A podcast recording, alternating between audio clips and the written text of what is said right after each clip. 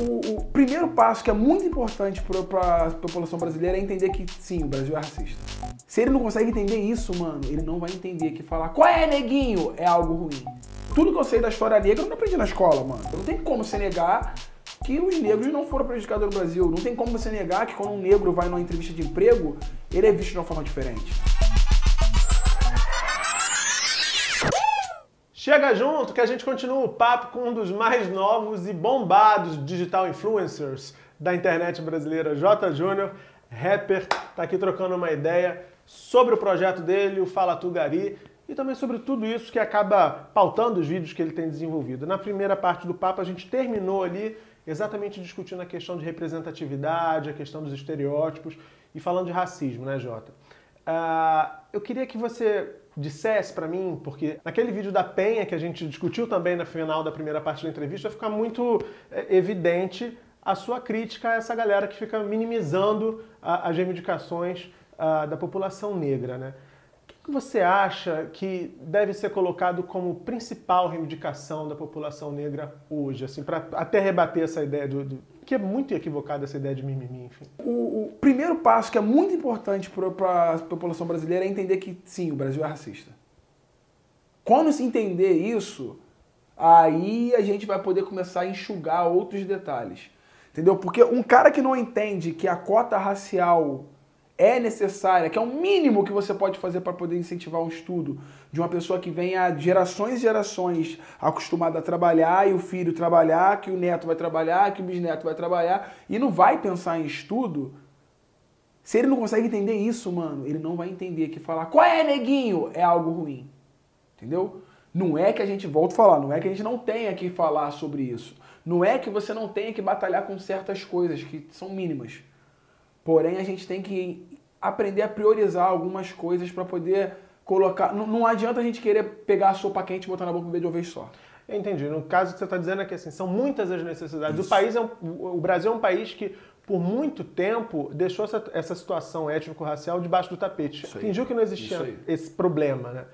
E quer dizer, agora num cenário, quando a gente resolve encarar para isso, há muitas prioridades, há muitas necessidades. Isso aí. O que você está me dizendo é que você defende que a gente ataque o que for prioritário. E isso. o que você acaba de dizer é que é prioridade, por exemplo, garantir as políticas de cota, garantir a possibilidade de formação, de educação dessa população é, historicamente porque, assim, excluída. eu, eu, Murilo, eu sou morador de comunidade. Hoje eu não estou morando mais dentro da comunidade, mas vivo ainda na comunidade. Minha vida era comunidade, meus amigos são de comunidade. A gente tem a realidade do que é a comunidade, o que é você ser favelado, o que você quer ser pobre. Quando eu digo pobre e negro, não é que eu isolo o branco que é pobre, que eu sei que também tem branco que é pobre, mas é que a maior parte da periferia é negra, entendeu?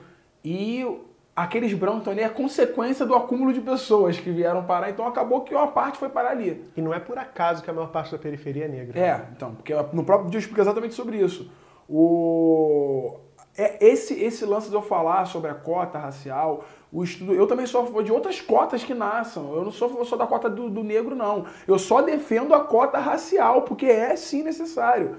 Outro dia eu falei num post meu que eu acho que deveria ter cota para homossexuais. Nossa, cara, quem me quebrava?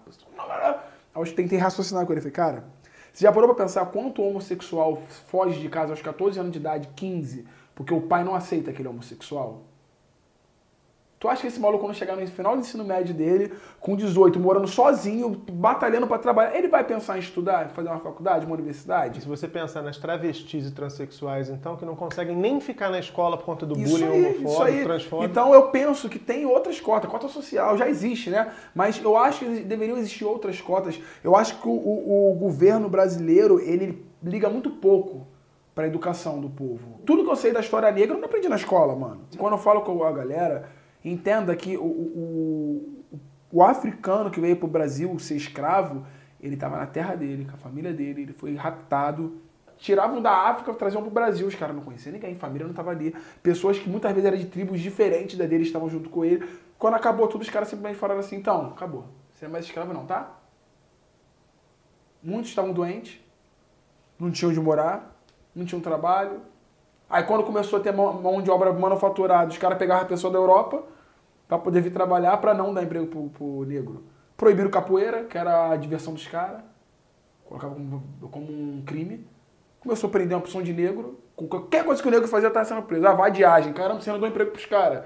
Como é que vocês vão prender os caras por não ter emprego, mano? Por estar na rua, porque vocês não dão emprego pros caras. Então, e, e, uma coisa que eu acho que muita pessoa não entende, que isso tem um pouquinho mais de um século. É, a Lei Áurea acabou de completar 130 mano, anos. Mano, tem um pouquinho mais de um século.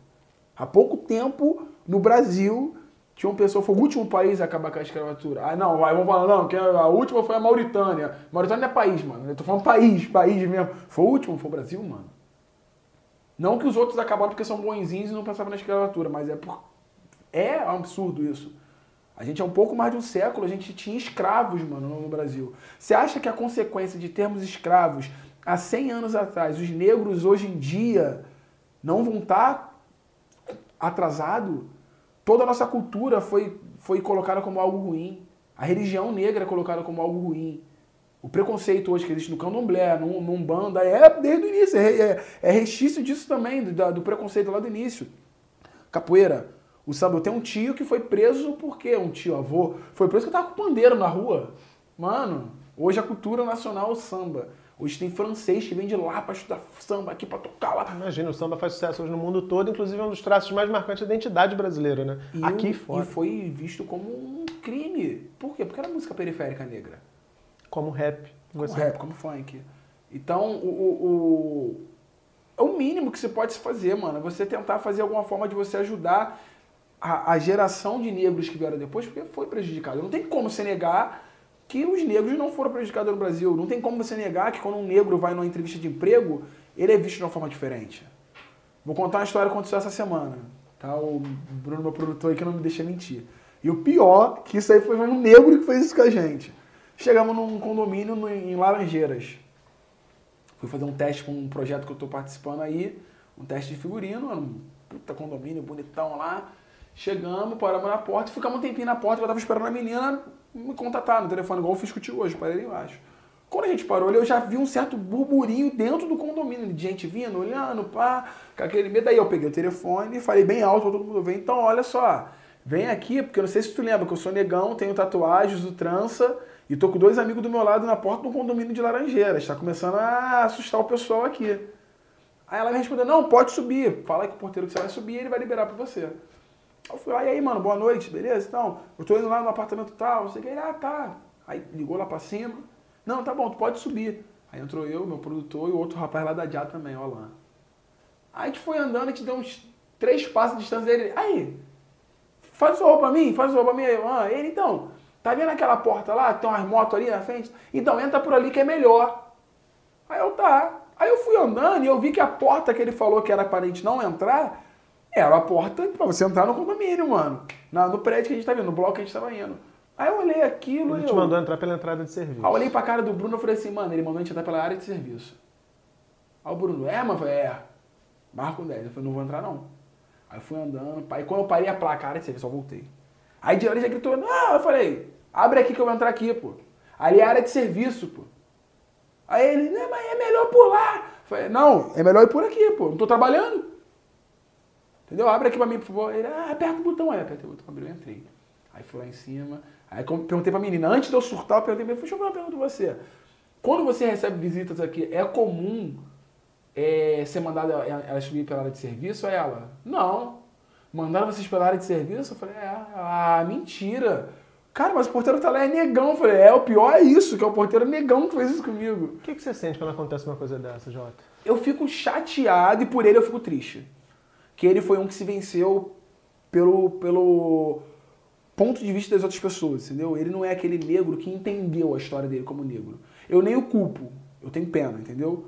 Porque a gente cresce aprendendo que é aquilo dali, que o negro é menor. Só que a gente precisa entender e absorver que não é. A gente tem muito para avançar ainda.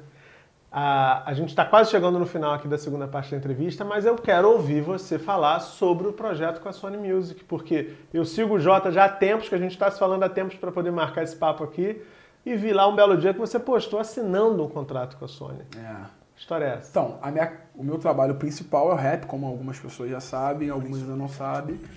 É, tem 10 anos que eu tenho esse, esse, escorre aí, tem os videoclipes meus que vocês podem buscar na internet aí. A gente vai mostrar um, um é, então, Aí eu fiz um projeto paralelo com o Mancini, que é outro rapper, a gente fez cinco músicas junto, no conjunto, um projeto colaborativo que a gente fez. Cinco músicas, os, os dois, as cinco, os dois juntos cantando, cinco videoclipes. E eu precisava fazer meu trabalho solo, que seria lançado no ano passado, só que ano passado foi o ano da moca de Jesus Cristo. Ele falou, Jota, você vai apanhar esse ano, para 2018 você poder dar uma brincada aí com a gente. Aí não deu pra fazer nada, eu passei o ano inteiro criando um projeto. E esse ano eu ia começar a dar liga no projeto das músicas. Aí tô com. Devo ter umas 15 músicas lá já no gatilho, que eu vou selecionar umas pra poder formar o meu EP. Vai se chamar Do Lixo ao Luxo.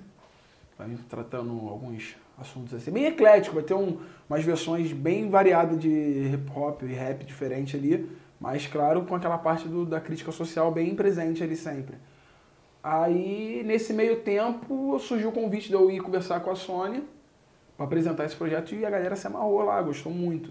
Mas esse, convite veio a partir do Fala Tugari, dessa exposição toda que você teve na mídia? Eu, eu, acho, eu creio que foi mais assim, a, o convite veio por conta de um amigo meu ter tido um contato com ele e querer apresentar o projeto, que era um projeto bom. Eu acho que a Sony me deu ouvido por conta do projeto Fala Tugari, entendeu? Uhum. Que eu acho que se fosse só eu chegar lá e falar que eu tenho umas músicas boas eles não dar a devida atenção, entendeu? Aí a gente conseguiu fechar um, um, contrato de distribuição com a Sony, entendeu? Então a Sony hoje é a distribuidora desse projeto que a gente está fazendo. Eu estou agora em estúdio, estou escrevendo, estou produzindo é, produções para o EP, para poder a gente sentar e selecionar quais são as cada faixa que vão entrar e vamos lançar com a distribuição da Sony. Então, essa conexão é porque é exatamente o que faltava para a gente. A gente sempre fez o nosso trabalho.